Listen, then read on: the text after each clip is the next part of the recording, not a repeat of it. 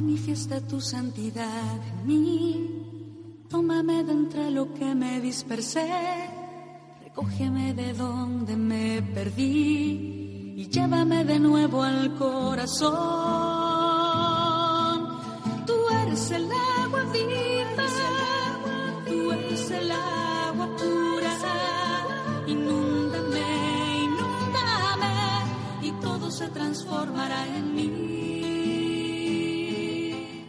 Comienza en Radio María La Tierra Prometida.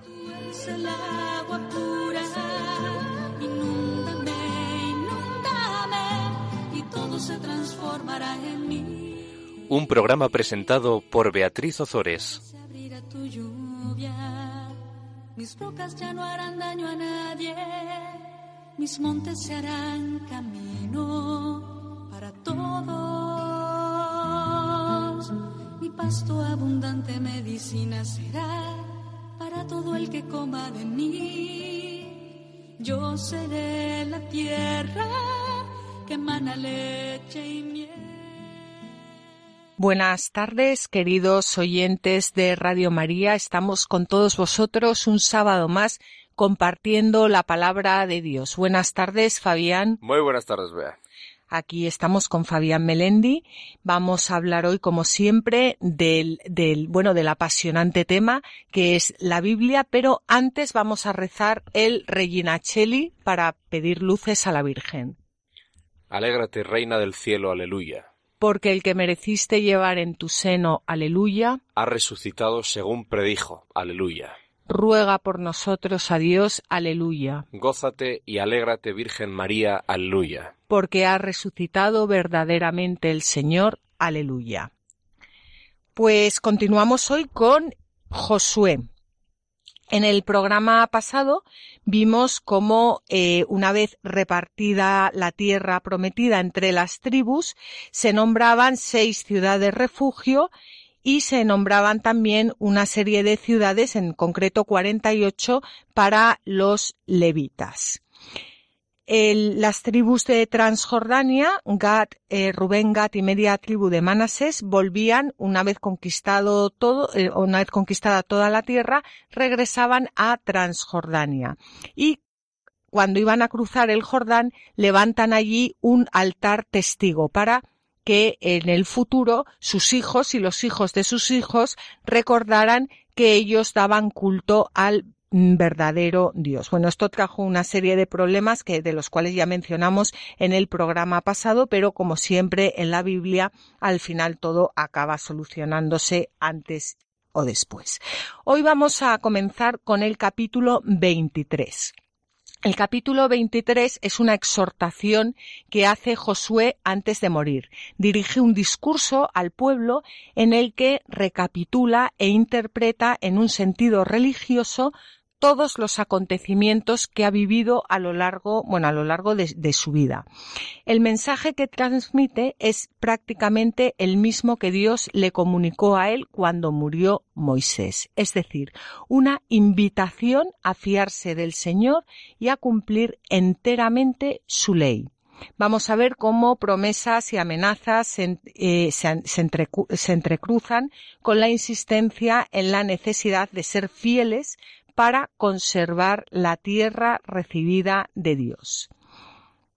Y vamos a ver cómo la exhortación resulta apremiante, como también lo fue para los israelitas en momentos posteriores de la historia, especialmente en las duras circunstancias del destierro, que es cuando se recopilan los escritos y las tradiciones orales para unificarlos y redactar la historia del pueblo de Dios. Josué comienza en esta exhortación que vamos a leer a continuación, comentando las maravillas que Dios ha hecho en su pueblo y diciendo que ha sido Dios quien ha puesto a los enemigos a sus pies, que ha sido Él quien ha conquistado el país, que ha sido Él quien ha dispersado a los enemigos, quien les protege, les guía y les cuida en todos los momentos de su vida. Bueno, pues vamos allá, capítulo 23, vamos a leer ahora los versículos del 1 al 5. Cuando ya había pasado mucho tiempo desde que el Señor hizo descansar a Israel de todos los enemigos que tenía alrededor, Josué envejeció y entró en años. Llamó Josué a todo Israel, a sus ancianos, a sus príncipes, a sus jueces y a sus capataces, y les dijo, Yo he envejecido y estoy entrado en años. Vosotros habéis visto todo lo que el Señor vuestro Dios hizo con todas aquellas naciones por causa vuestra, porque el Señor vuestro Dios es quien luchaba por vosotros. Ved que he adjudicado como heredad a vuestras tribus las naciones que quedan, y todas las que exterminé, desde el Jordán hasta el mar grande por occidente. El Señor vuestro Dios las dispersará ante vosotros, las apartará de vuestra presencia, y tomaréis posesión de su tierra, como os lo había prometido el Señor vuestro Dios. Pues Josué reúne, Josué reúne a todo el pueblo para dirigirle unas últimas palabras cuando nosotros escuchamos un discurso, eh, es importante saber quién lo pronuncia y en calidad de qué. Por ejemplo, si nos habla el rey de España, pues le escuchamos como rey de nuestro país, no como si fuera un profesor de matemáticas. Por lo tanto, lo que diga como rey será siempre, o debería ser siempre, una guía para el pueblo. Si nos habla, por el contrario, el profesor de matemáticas de nuestro hijo, pues le escucharemos como profesor, pero nunca lo haremos como si fuera el rey de España.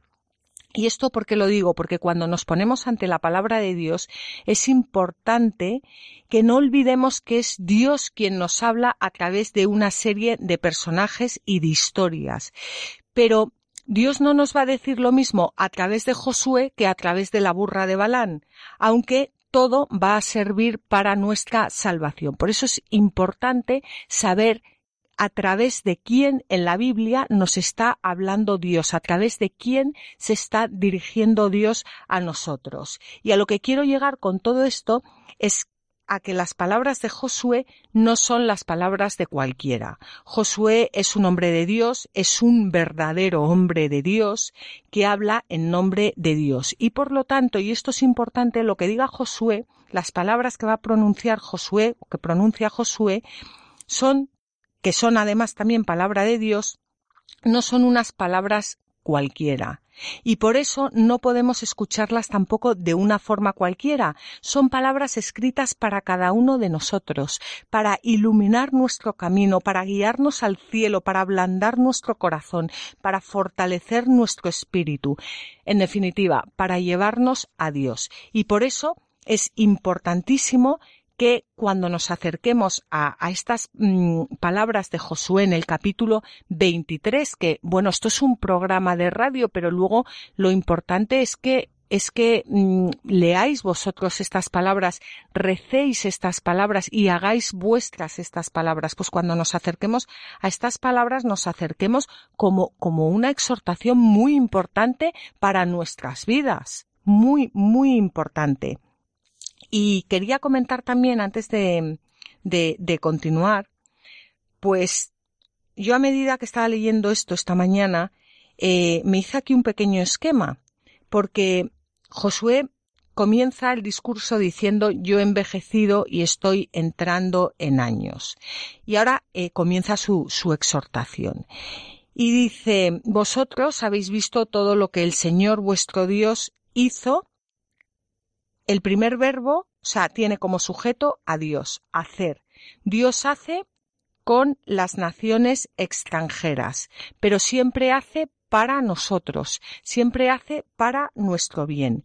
Y después continúa diciendo, el Señor vuestro Dios es quien luchaba. Dios lucha por nosotros. Es que el esquema es fantástico, porque distingue muy bien entre lo que hace Dios y por qué lo hace y lo que hace el hombre y por qué lo hace. Si continuamos leyendo, ya cambia de sujeto y ya no habla de Dios.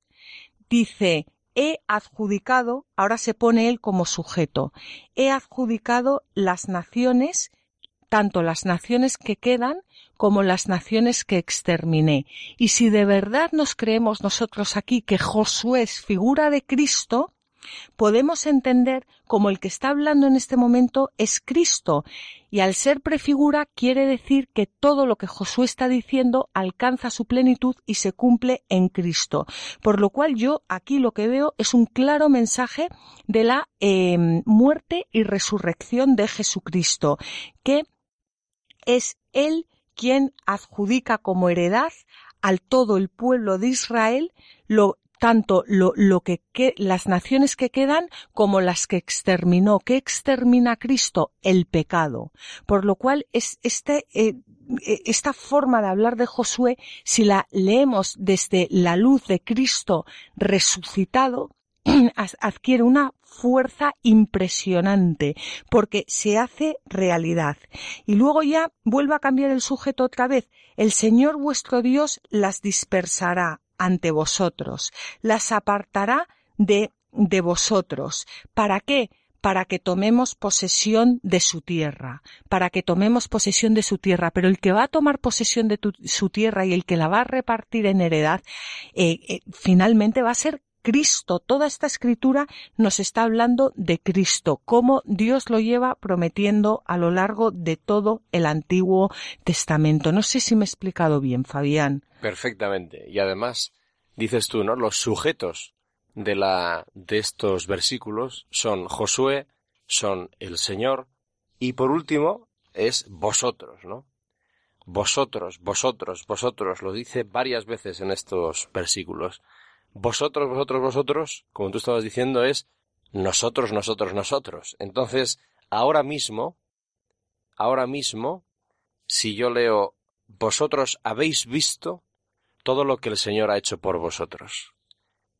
Bueno, y ahora añado, el Señor vuestro Dios las dispersará ante vosotros, las apartará de vuestra presencia, y vosotros tomaréis posesión de su tierra, como el Señor os lo había prometido a vosotros. Eso es ahora, es para ti y es para mí. La promesa de Dios es para ti y es para mí ahora. Dios está haciendo una promesa contigo y Dios la va a cumplir contigo y tú lo vas a ver. Gracias a Jesús. Esa es la palabra de Dios. Claro, y por eso Josué nos exhorta, exhorta al pueblo de Israel y exhorta y nos exhorta a nosotros a ser fieles al Señor, para que él, para que el Señor, para que Dios pueda de verdad llevar su plan de salvación tanto en su pueblo como en cada uno de nosotros, porque el plan de salvación de Dios es el plan de salvación del hombre. Y por eso Dios pide que le abramos el corazón. A través de Josué, en este caso, pide que le abramos el corazón. Pide la cooperación del hombre con su gracia. Para salvar al hombre, Dios siempre necesita contar con nuestra gracia, porque somos libres, nos ha creado libres. Y Dios siempre, cada vez que va a hacer una acción en nuestras vidas, nos pide permiso. Menos mal que, bueno, al final también hace un poco lo que le da la gana, pero pero, pero realmente para cambiar nuestras vidas, para Dios siempre nos pide permiso, necesita nuestro sí, nuestro sí. Entonces vamos a ver cómo a, continuación en, en, los versículos eh, del 6 al, al 10, Josué exhorta al pueblo de Israel y nos exhorta a cada uno de nosotros a abrir nuestro corazón y a ponernos en presencia de Dios para que Dios pueda actuar en nuestras vidas. Sed muy fuertes para llevar a la práctica todo lo que está escrito en el libro de la ley de Moisés. No os desviéis ni a derecha ni a izquierda. No os juntéis con estas gentes que quedan entre vosotros, ni invoquéis el nombre de sus dioses, ni juréis, ni les deis culto, ni los adoréis, sino permaneced unidos al Señor vuestro Dios, como lo habéis estado hasta el día de hoy el Señor ha dispersado ante vosotros naciones grandes y fuertes. Nadie se os ha podido resistir hasta el día de hoy, y cualquiera de vosotros es capaz de perseguir a mil de ellos, porque el Señor vuestro Dios es quien lucha por vosotros, como os lo había prometido. Bueno, pues yo aquí me he vuelto a hacer otro esquema porque es que estoy fascinada con la exhortación de, Josué. Es que es una exhortación que es tan actual para cada uno de nosotros. Yo invito pues a, a, todas esas personas que, que, que, ayudan a otras, especialmente sacerdotes, y que, que se cojan esto y que, se lo, y que se lo den a la gente para rezar, porque es que es impresionante. ¿Qué dice aquí? ¿Qué dice Josué? Sed muy fuertes. ¿Para qué? para llevar a la práctica todo lo que está escrito en el libro de la ley de Moisés. Sed muy fuertes y sed muy fuertes quiere decir ser, sed fieles a Dios. Él es quien nos va a dar la fuerza. Y luego dice una serie de cosas que no debemos hacer. No os desviéis no, no os juntéis con esas gentes que quedan entre vosotros, o sea, quiere decir, con aquellos que dan culto a otros dioses. No invoquéis el nombre de sus dioses, no juréis, no les deis culto, no les adoréis, porque esto es lo que nos, nos le impide al Señor llevar a cabo su plan de salvación con nosotros. Esto, esto es lo que, lo que, lo que impide al Señor trabajar en nosotros, eh, lo que, lo que le cierra, lo que nos cierra a la gracia de Dios. Y dice Josué, permaneced unidos al Señor vuestro Dios. Y más adelante hay algo que a mí también me ha llamado mucho la, la atención en el versículo 9, dice el Señor ha dispersado ante vosotros naciones grandes y fuertes. Nadie os ha podido resistir hasta el día de hoy, y cualquiera de vosotros es capaz de perseguir a mil de ellos, porque el Señor vuestro Dios es quien lucha por vosotros como os lo había prometido. Vamos a ver, o nos lo creemos o no nos lo creemos, porque esto llevado a su plenitud es lo que ocurre tras la muerte y resurrección de Cristo. Jesucristo ha resucitado y nadie va a poder con nosotros. Entonces, yo creo que ya esto es una cuestión de tener fe o de no o de no tener fe. Y así San Pablo, que por supuesto ve en Cristo cumplida toda la ley de Moisés, va a exhortar siempre a los cristianos a, unirnos a Cristo y así nos dirá, tened entre vosotros los mismos sentimientos que tuvo Cristo Jesús, el cual, siendo de condición divina, se humilló a sí mismo haciéndose obediente hasta la muerte y muerte de cruz. Y por eso Dios lo exaltó. Bueno, pues esta, es, este discurso, esta exhortación de Josué eh, llevada a su plenitud es, es lo, que, lo que nos dice San Pablo. Lo que nos dice San Pablo y lo que nos dice Jesucristo en el Evangelio de San Juan. Permaneced en mi amor. Permaneced en mí para que yo pueda permanecer en vosotros y el Padre y yo vendremos a habitar en vosotros, haremos casa en vosotros, ¿no? Si permanecéis en mí, vuestras vidas darán testimonio de mí, porque sin mí no podéis hacer nada. ¿Por qué estamos en una situación tan aparentemente, ¿no? Tan tan dramática, tan desesperada, socialmente y eclesialmente? Bueno, la palabra de Dios es viva y es actual, ¿no? Permaneced unidos a mí, vuestro Señor. Y se cumplirá todo lo que os he prometido. Esto es palabra de Dios, aquí y ahora. Es una palabra que nos está diciendo el Señor ahora mismo. Si vosotros permanecéis, yo vendré a habitar en medio de vosotros. Bueno, pues así es. Si nosotros permanecemos, es lo único que se nos pide, permanecer fieles a Dios, abrirle nuestro corazón. Y no basta, no basta por lo tanto cumplir, no basta cumplir con la ley de Moisés, que es lo que, lo que nos está intentando decir Josué y tantos eh, eh, personajes a lo largo de la Biblia, porque es Dios quien está detrás de ellos y quien, y quien les, les está, eh, bueno, quien habla. Em, no basta, no, no basta con cumplir la ley. Eso, eso, eso no, no es abrir el corazón a Dios. No basta con ello. Es cumplir la ley y amar, tener la voluntad de, de, amar a Dios, querer amar a Dios. El, el amor es suyo, Él nos dará el amor, es, es el, el sí quiero, el, el, el hágase en mí. Y ya, ya, ya solo Dios necesita eso para, para, para entrar y, y, hacer todo lo demás. Pues vamos a continuar leyendo. Vamos a continuar con los versículos del 11 al 14. Esmeraos en amar al Señor vuestro Dios porque si os apartáis y os unís al resto de estas gentes, que han quedado entre vosotros, contraéis matrimonios con ellos, y acudís a ellos, y ellos a vosotros, habéis de saber que el Señor vuestro Dios no volverá a dispersar a estas naciones en vuestra presencia, y serán para vosotros como trampa y lazo, como látigo en vuestro costado, y espinas en vuestros ojos, hasta que desaparezcáis de esta tierra, tan excelente que el Señor vuestro Dios os ha entregado. Ved que yo me estoy marchando hoy por el camino de todo el mundo, y habéis de saber con todo vuestro corazón y con toda vuestra alma, que no ha dejado de cumplirse ni una sola de las cosas buenas que el Señor vuestro Dios os prometió todo os ha llegado. No ha fallado ni una de sus palabras. Y sucederá que así como se os han cumplido todas las cosas buenas que el Señor vuestro Dios os prometió, también el Señor hará que se cumplan todas sus amenazas, hasta que desaparezcáis de esta tierra, tan excelente que el Señor vuestro Dios os ha entregado. Si quebrantáis la alianza que el Señor vuestro Dios os ha mandado, y os marcháis a servir y adorar a otros dioses.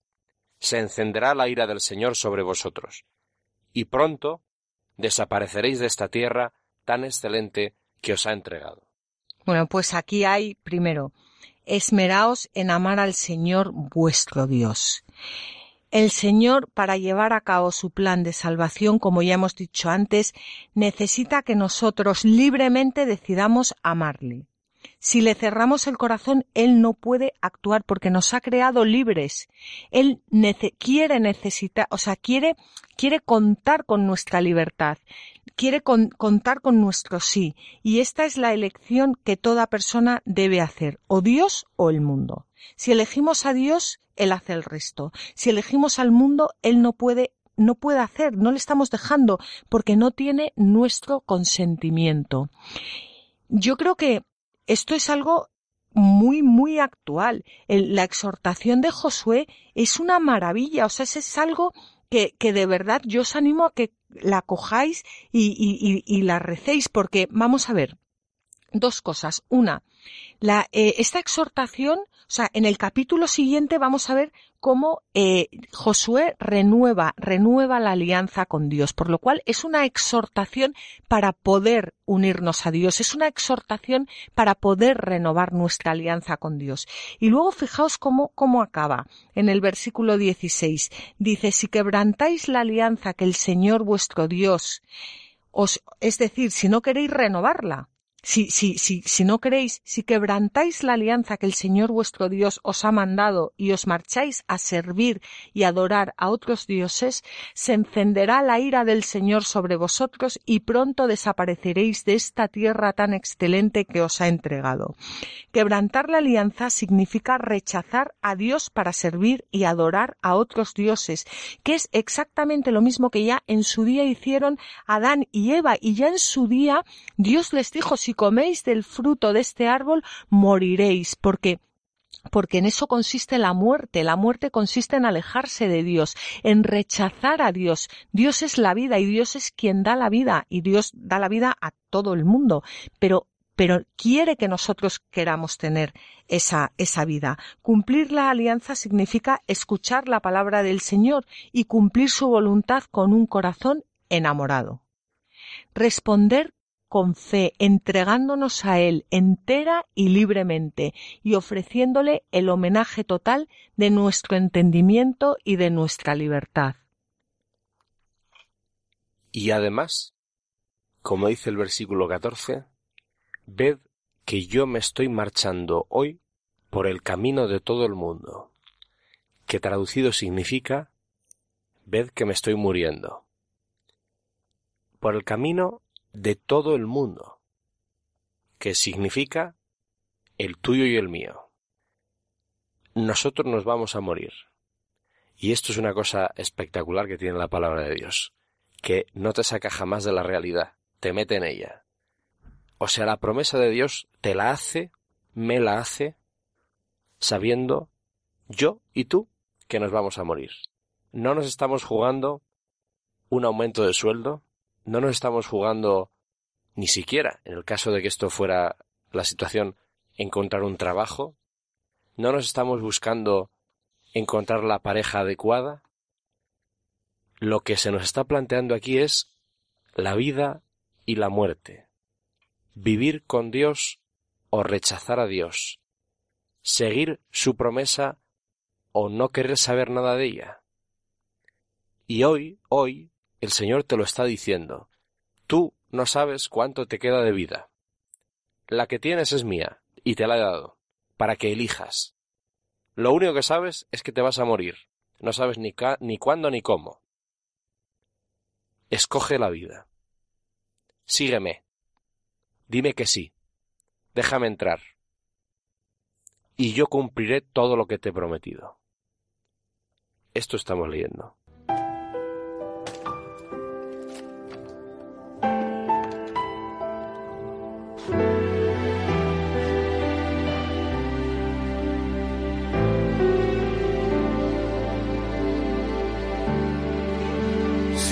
Estado allí entre la multitud que tu muerte pidió, que te crucificó. Lo tengo que admitir, hubiera yo también clavado en esa cruz tus manos, mi Jesús hubiera estado allí.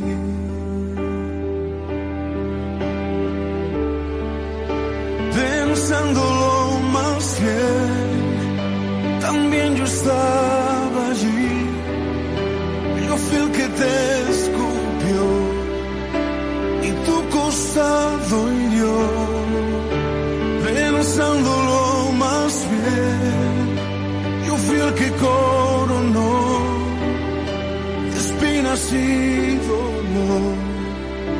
tu frente buen Señor, también yo estaba allí.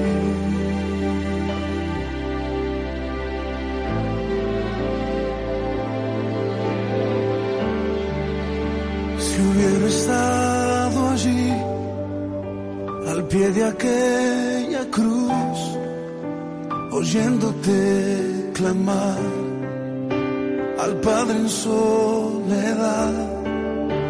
Lo tengo que admitir, te hubiera yo también dejado así morir, mirándote sufrir, si hubiera estado allí.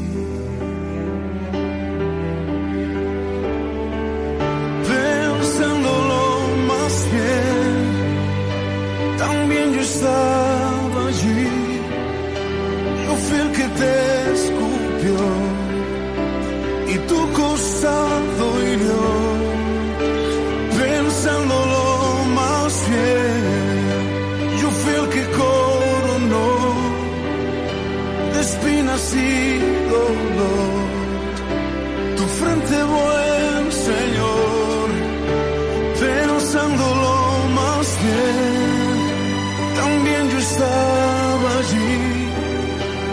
fui el que te golpeó y de ti se burló, pensándolo más bien. Yo fui el que te azotó, yo fui el que la cerró, tu espada mi Señor, también yo estaba.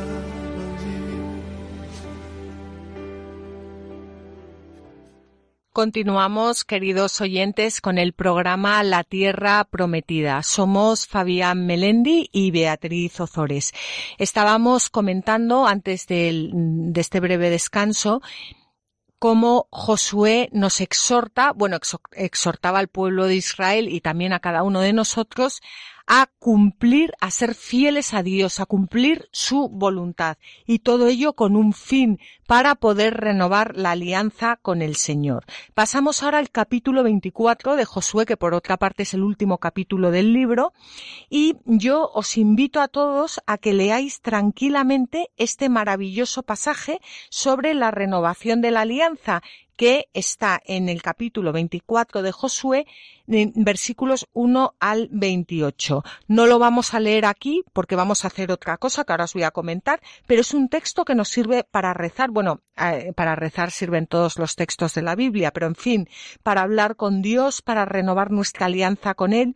Y nosotros lo que vamos a hacer aquí, como ya he dicho, no va a ser leerlo, sino que vamos a leer o proclamar eh, la parte de, de, este capítulo que se eh, proclama el domingo 21 del tiempo ordinario. Antes de, antes de comenzar, lo que sí quiero hacer es un pequeño eh, resumen de esta renovación de la alianza para aquellos que la vais a leer tranquilamente en casa. Después de, de un prólogo histórico en el que eh, Josué recuerda pues todo lo que ha hecho eh, el Señor por los israelitas, Josué lo que hace, lo que va a hacer es interrogar, interrogar al pueblo sobre su determinación de permanecer fiel al Señor. Y cuando el pueblo asuma el compromiso de servir al Señor y obedecerle en todo, es cuando se lleva a cabo el rito que ratifica la alianza. Y estos eh, elementos que se ven en, este, esta, um, renovación de la alianza aparecen en algunos pactos hititas de vasallaje del segundo milenio antes de Cristo. Y esto es importante saberlo, porque lo que quiere decir es que, además de tener un carácter eh, religioso, obviamente, la alianza tiene también fuerza de ley. Tiene fuerza de ley. Eso es algo muy, muy importante. ¿Qué, ¿Qué, significa esto? Pues que uno no dice ahora sé yo mi alianza con Dios y mañana la rompo. No, es una, es un, es una alianza que, que bueno, en nuestro caso está ya sellada con la sangre de Cristo, pero además tiene fuerza de ley, es importante, o sea, tiene un grado sublime. Pues vamos a irnos al domingo 21 del tiempo ordinario y vamos a comenzar con la primera lectura que es, está, está tomada de, del libro de Josué, de este capítulo 24. La primera lectura eh, proclama los versículos 1 al 2 y 15 al 17 y la segunda parte del 18. Lo importante bueno, lo importante es todo, pero ahora importantísimo es que eh, primero nos vamos a fijar en el título de la lectura. El título de la lectura dice Nosotros serviremos al Señor es nuestro Dios y toda la primera lectura gira alrededor de este título. Nosotros serviremos al Señor, es nuestro Dios. En aquellos días Josué reunió a las tribus de Israel en Siquén. Convocó a los ancianos de Israel, a los cabezas de familia, jueces y alguaciles, y se presentaron ante el Señor. Josué habló al pueblo. Si no os parece bien servir al Señor, Escoged hoy a quién queréis servir, a los dioses que sirvieron vuestros antepasados al este del Éufrates, o a los dioses de los amorreos en cuyo país habitáis. Yo y mi casa serviremos al Señor. El pueblo respondió, Lejos de nosotros abandonar al Señor para servir a dioses extranjeros. El Señor es nuestro Dios. Él nos sacó a nosotros y a nuestros padres de la esclavitud de Egipto. Él hizo a nuestra vista grandes signos, nos protegió en el camino que recorrimos, y entre todos los pueblos por donde cruzamos. También nosotros serviremos al Señor. Él es nuestro Dios. Bueno, pues fijaos, eh, escoged hoy a quién queréis servir. Esta es la pregunta que Dios nos hace hoy que, Dios nos hace en este momento, a cada uno de nosotros. Escoged hoy a quién queréis servir. ¿A quién queréis servir? ¿A quién? Pero Dios no nos dice, como ya estábamos comentando antes, que, que, que Dios quiere contar con nuestro sí. Dios no nos dice, te ordeno, os ordeno que hoy, que hoy, eh, no, no, no dice eso, sino que Dios lo que nos dice es que escojamos, que escojamos libremente, que Él nos quiere, nos quiere enamorados, nos quiere, nos quiere libremente, nos quiere, no, no quiere personas eh, que, que no, no quiere seres libres.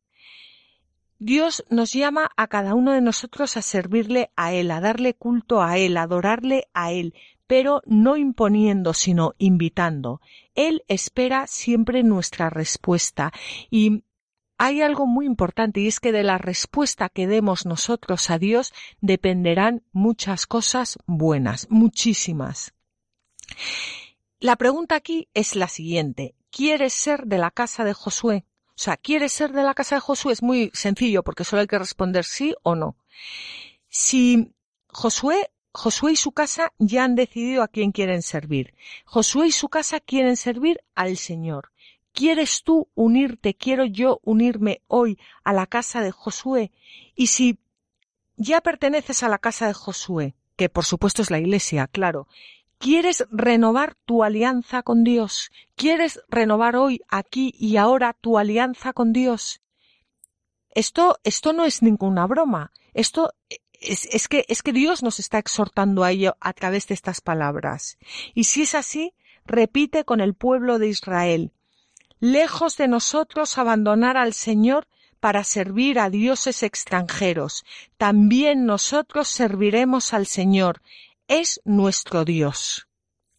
Y fijaos cómo después de, esta, lectura, el pueblo en, en, la celebración de la palabra responde con el salmo responsorial, gustad y ved qué bueno es el Señor. O sea, una vez que el pueblo dice que sí, que está dispuesto a servir al Señor, la, exhortación, o sea, es la respuesta del pueblo es gustad y ved qué bueno es el Señor. Las obras del Señor no solo entran por el oído, también entran por los ojos y también entran por el gusto. No sé si tú quieres añadir algo aquí, Fabián, o, leemos primero el salmo, que es un salmo bonito, en, es, es, un salmo, es, vamos, vamos a, a, leer este salmo, pero más que leerlo, a orarlo, porque este salmo responde a este quiero servir al Señor, renuevo mi alianza con el Señor, mi casa servirá al Señor. Y vamos a leer este, este salmo con, en, los labios de Cristo, porque Cristo también rezó este salmo cuando estaba aquí con nosotros y también, también salió de su, de su boca ese, ese quiero servir en, en, en la casa del Señor. Bendigo al Señor en todo momento. Su alabanza está siempre en mi boca. Mi alma se gloría en el Señor. Que los humildes lo escuchen y se alegren. Los ojos del Señor miran a los justos sus oídos escuchan sus gritos. Pero el Señor se enfrenta con los malhechores, para borrar de la tierra su memoria. Cuando uno grita el Señor lo escucha, y lo libra de sus angustias. El Señor está cerca de los atribulados, salva a los abatidos. Aunque el justo sufra muchos males, de todos los libra el Señor. Él cuida de todos sus huesos, y ni uno solo se quebrará. La maldad da muerte al malvado, y los que odian al justo serán castigados. El Señor redime a sus siervos. No será castigado quien se acoge a él. Fijaos que, salmo que, que, bueno, el, iba a decir yo, el, salmo perfecto para responder, claro, el salmo que ha elegido la iglesia. Bueno, pues ahora vamos a continuar con el Evangelio, no vamos a leer la segunda lectura, pero sí a continuar con el Evangelio, porque como ya sabéis todos, el, la primera lectura y el Evangelio, eh, los domingos sobre todo, eh, bueno, siempre, pero sobre todo los domingos, van unidos. Se me ocurría, ahora que estamos con el salmo, y con las promesas, ¿no? Y la necesidad de escoger, que esa es la cuestión, parece, ¿no? Según la palabra de Dios, esa es la cuestión de la vida es ¿a quién escoges? ¿Me escoges a mí o a cualquier otro? Que significa rechazarme, ¿no? Y estaba ahora con el Salmo y se me ocurría cambiar, eh, con todo respeto, la palabra el Señor por cualquier otra posibilidad, ¿no? Y entonces, por ejemplo, cuando uno grita, el dinero lo escucha y lo libra de sus angustias. El dinero está cerca de los atribulados, salva a los abatidos. O se me ocurría, cuando uno grita, el placer lo escucha y lo libra de sus angustias. El placer está cerca de los atribulados, salva a los abatidos. O también, Cuando uno grita, el poder lo escucha y lo libra de sus angustias. El poder está cerca de los atribulados, salva a los abatidos. No sé si hace falta aclarar. Claro, es el grito del mundo. es el grito del mundo. Es, es, bueno, yo creo que es una comparación, bueno, una, de, que, que, vamos, que es que está muy bien, porque es que es el grito del mundo. O sea, Dios está diciendo Cristo, Cristo, y el mundo dice el poder, el dinero, el, pero bueno, yo creo que no lo repitas mucho, Fabián, porque igual nos lo copian para un anuncio publicitario. Porque... Ya lo han hecho, me temo que ya lo han hecho. pues Ahí está la elección, como dice Fabián, hay que elegir. Es una exhortación a elegir, a ser fieles, pero uno es fiel cuando ha elegido. Si no ha elegido, no puede ser fiel. Claro, primero viene la elección, primero viene la llamada de Dios, que Dios siempre llama, y después viene la elección, el sí quiero o el no quiero, el servian o non servian, y después viene la fidelidad. Pero para que, para poder ser fiel, primero hay que haber elegido. Si yo quiero ser fiel a mi marido, primero tengo que casarme con él, porque si primero no me caso con él, pues no le puedo ser fiel porque no tengo marido. Pues aquí es lo mismo, la fidelidad es el paso siguiente a la, a la, a la elección. Dice la aclamación al Evangelio, tus palabras, Señor, son espíritu y vida, tú tienes palabras de vida eterna. ¿Cómo cambiaría el mundo si de verdad nos creyéramos esto? Y continuamos con el Evangelio. El Evangelio es de San Juan el capítulo 6, versículos 60 eh, al 69, y el título es ¿A quién vamos a acudir? Tú tienes palabras de vida eterna. Vamos a unir este título con el de la primera lectura que decía Nosotros serviremos al Señor, es nuestro Dios. ¿A quién vamos a acudir? Tú tienes palabras de vida eterna. Es que casan perfectamente. Pues vamos a leer el Evangelio. En aquel tiempo, es decir, hoy, Muchos discípulos de Jesús al oírlo dijeron, Este modo de hablar es duro, ¿quién puede hacerle caso? Adivinando Jesús que sus discípulos lo criticaban, les dijo, Esto os hace dudar. Y si vierais al Hijo del Hombre subir a donde estaba antes. El Espíritu es quien da vida, la carne no sirve para nada. Las palabras que os he dicho son Espíritu y vida y con todo, algunos de vosotros no creéis. Pues Jesús sabía desde el principio quiénes no creían y quién lo iba a entregar. Y dijo, Por eso os he dicho que nadie puede venir a mí si el Padre no se lo concede. Desde entonces, muchos discípulos suyos se echaron atrás y no volvieron a ir con él. Entonces Jesús les dijo a los doce, también vosotros queréis marcharos. Simón Pedro le contestó, Señor, ¿a quién vamos a acudir? Tú tienes palabras de vida eterna. Nosotros creemos y sabemos que tú eres el santo, consagrado por Dios. Bueno, pues fijaos que dice desde entonces muchos discípulos suyos se echaron atrás y no volvieron a ir con él. Desde entonces significa desde el momento en el que tienes que elegir, desde el momento en que tienes que escoger entre servir al Señor y o servir a otros dioses. Y muchos discípulos al oír a Jesús dijeron, este modo de hablar es duro. ¿Quién puede hacerle caso? Es, es fuerte, ¿eh? Toda persona, antes o después, tiene que elegir. Esto es algo, es, es que es, es como, es tan, tan, tan, tan así como la muerte. O sea, toda persona antes o después va a morir y toda persona antes o después tiene que elegir. La vida entera es siempre elección, por supuesto, porque somos libres, pero hay momentos en los que la elección es decisiva y las opciones no son muchas, las opciones son dos. O servir al Señor o servir a otros dioses que ni son dioses ni son nada.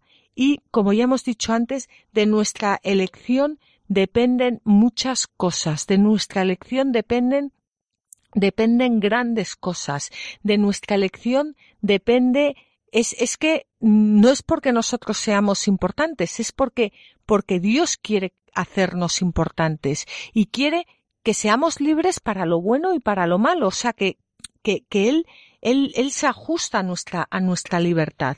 Y Jesús nos dice, ¿también tú quieres marcharte? Y fijaos que aquí hay algo que yo le he estado dando vueltas, que Simón Pedro le contesta, Señor, ¿a quién vamos a acudir? Tú tienes palabras de vida eterna. Nosotros creemos y sabemos que tú eres el santo consagrado por Dios. ¿Quién es Simón Pedro? Simón Pedro es cabeza de la iglesia. Es la cabeza de la, es la cabeza de la iglesia la que responde esto a Cristo. Y por tanto, es toda la Iglesia la que hace suya esta respuesta de la cabeza. Si yo estoy unida a la Iglesia, si yo formo parte del cuerpo místico de Cristo que es la Iglesia, tendría que responder lo que dice la cabeza. Y la cabeza le dice, Señor, ¿a quién vamos a acudir? Tú tienes palabras de vida eterna. Nosotros creemos y sabemos que tú eres el santo consagrado por Dios. Yo no sé si hay palabras más dulces a los oídos de Dios que esta frase, ¿no? Pero hay una cuestión que dice Jesús antes, esto os hace dudar. Y si vierais al Hijo del Hombre subir a donde estaba antes, y una vez más, como muy frecuentemente sucede en los Evangelios, en vez de decir que sería lo lógico, pues lo vais a ver, vais a ver al Hijo del Hombre subir a donde estaba antes, va Jesús e interrumpe y dice, el espíritu es quien da vida. La carne no sirve para nada. Es decir, vuelve al discurso anterior y deja la pregunta en el aire. Porque, ¿qué pasaría si Jesús, que tenía el poder para hacerlo, qué pasaría si Jesús, de repente, se pusiera a subir a donde estaba antes, delante de ellos? Que hubiera cancelado su libertad. Entonces, esa pregunta esto también os hace dudar, y si vierais al Hijo del Hombre subir a donde estaba antes, esta pregunta lo que está queriendo decir es el dolor que Jesús tenía encima en ese momento. Porque es más fuerte su respeto a nuestra libertad que las ganas que tiene de que nos abracemos a Él. Pero como sabe que nuestro abrazo, si es obligado, no vale, la carne no vale para nada, es el espíritu el que da vida, el espíritu de la libertad da vida, se resiste, se aguanta las ganas. Y no lo hace. Y ve que muchos entonces se echaron atrás y no volvieron a ir con él. Y lleno de tristeza se vuelve a sus discípulos, se vuelve a la iglesia y le pregunta, ¿y vosotros vais a iros también? Afortunadamente, en la iglesia aún hoy se puede oír, pero Señor, ¿a dónde vamos a ir si solo tú tienes palabras de vida eterna? Gloria a Dios. Gloria a Dios. Bueno, pues, como os decía antes, yo os aconsejo que leáis este capítulo 24 del libro de Josué, pero nosotros hemos querido eh, proclamar la palabra porque porque bueno, eh, vamos a ver, porque es que es lo suyo, es que es que es que esta primera lectura mm, unida al Evangelio es que es es es tan tan bueno, en fin, que, que, esto celebrado en la liturgia es que levanta un muerto, vamos, es que es, es que la palabra de Dios realmente es espíritu y, y vida y son palabras de, de vida eterna y, creo que así es como nos deberíamos acercar siempre a la palabra de Dios, no solo leyéndola y, meditándola, que eso está fenomenal, pero el culmen es celebrarla en la liturgia. Ese es el, culmen de, acercarnos a la palabra de Dios. Bueno, pues después de esto ya Josué muere. Josué muere ya estamos en el, en el versículo 29 al 31, al final ya del capítulo 24 y del libro, y vamos a leerlo. Después de esto murió Josué, el siervo del Señor. Tenía ciento diez años. Lo sepultaron dentro de los límites de su heredad, en Timná Serai, que está en la montaña de Efraín, al norte del monte Gaas. Israel sirvió al Señor durante todos los días de Josué y durante todos los días de los ancianos, que les sobrevivieron, y que habían conocido toda la obra que el Señor había hecho en favor de Israel. Bueno, pues en eh, este relato tan breve de su muerte, Josué recibe el título de siervo del Señor, que hasta ese momento se había reservado solo para Moisés.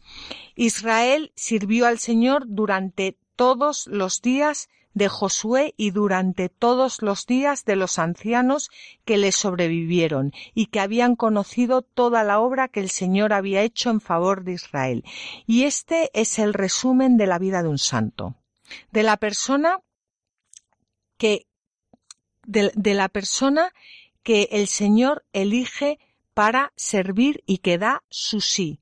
¿Cuántas personas han elegido servir al Señor porque se han encontrado a un santo en el camino. Volvemos a repetir, de lo que nosotros hagamos dependen muchas, muchas cosas, dependen muchas personas, porque el Señor así lo ha querido.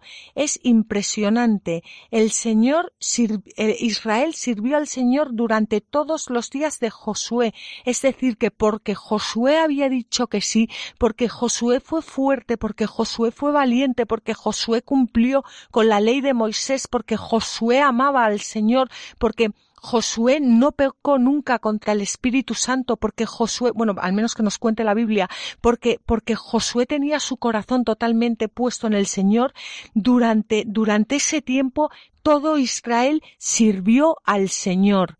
Es que los santos mueven pueblos, mueven a la iglesia, mueven a las personas, mueven los corazones, porque cuando una persona le abre su corazón al Señor, es tan fuerte lo que el Señor hace, que es actuar a través de esa persona que mueve montañas, mueve montañas y dice durante todos los días de los ancianos que le sobrevivieron, o sea, no solo no, no solo el pueblo de Israel sirvió a Dios mientras estaba Josué vivo, sino que también mientras que todos aquellos que habían conocido a Josué siguieron con vida. O sea, ¿por qué? Porque mantenían todavía el espíritu de Josué, el espíritu de santidad, el espíritu de valentía, el espíritu de, de amor hacia, hacia Dios.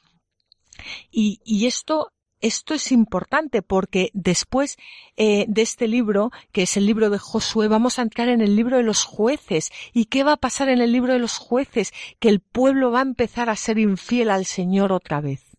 Qué tristeza, ¿eh? El pueblo va a empezar a ser infiel al Señor otra vez, porque ya no está Josué con ellos.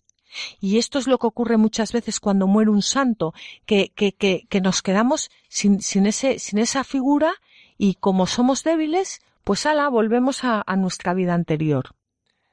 Eh, hace cuatro años, en el 2012, murió una chica que será santa. Yo estoy seguro de que será santa. Será canonizada, quiero decir eh, los efectos de la vida de los santos se prolongan después de ellos, ¿no? De hecho, eh, dice aquí todos los días de los ancianos que les sobrevivieron y que habían conocido toda la obra que el Señor había hecho en favor de Israel a través de Josué, ¿no? Afortunadamente, después de la vida de los santos, su vida está tan llena del Espíritu Santo que nos afecta, ¿no? A los que venimos detrás. Y podemos enterarnos de lo que el Señor hace en otros para abrirnos a que Él haga lo que Él quiere hacer en nosotros. Esta chica se llamaba Chiara Corbella, tenía 28 años, italiana. Su marido, Enrico, tuvieron tres hijos, el menor sigue vivo, una historia apasionante. El libro, que cuenta la historia, el único que hay en español por ahora, el resto están en italiano, se llama Nacemos para no morir nunca, que viene al hilo de la escoger, ¿no? Esta vida es para escoger al Señor. Nacemos para no morir nunca. El libro sobre Kiara Corbella. Súper recomendable. Súper recomendable para ver lo que el Señor quiere hacer en nuestra vida. No solo la de Kiara o la de Josué. Bueno, pues después de morir Josué, eh, lo que hacen es sepultar los huesos de José, que los habían traído, os acordáis, los habían traído desde Egipto, porque José había pedido antes de morir que cargaran con sus huesos y que los enterraran en, en la tierra prometida una vez que entraran allí. Y después de sepultar los huesos de, José, eh, muere Eleazar que es el versículo 33 del capítulo 24 y con esto se cierra el libro. Eleazar, hijo de Aarón, murió. Lo sepultaron en Gibatá Pinjas, en el lugar que le había entregado a Pinjas su hijo, en la montaña de Efraín. Bueno, pues también Eleazar, el sacerdote que había estado siempre junto a Josué, como Aarón había estado acompañando a Moisés, muere y es sepultado.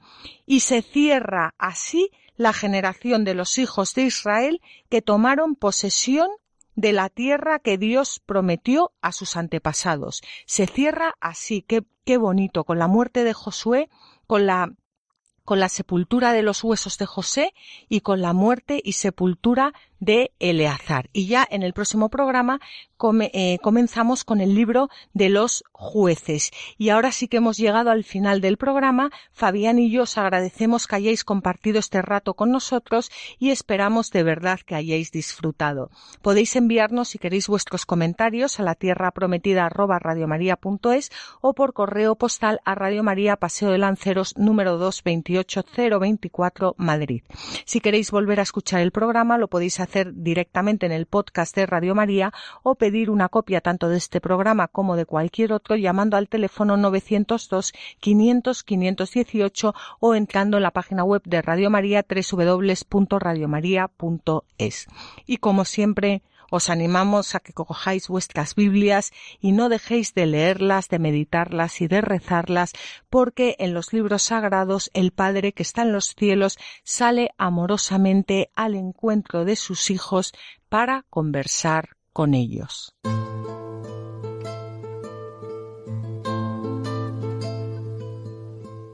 Manifiesta tu santidad en mí, tómame de entre lo que me dispersé, recógeme de donde me perdí y llévame de nuevo al corazón.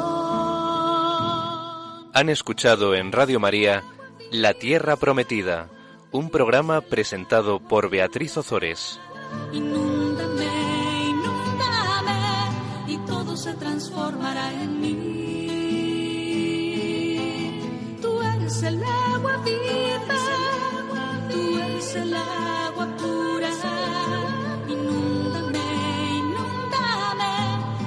se transformará en mí.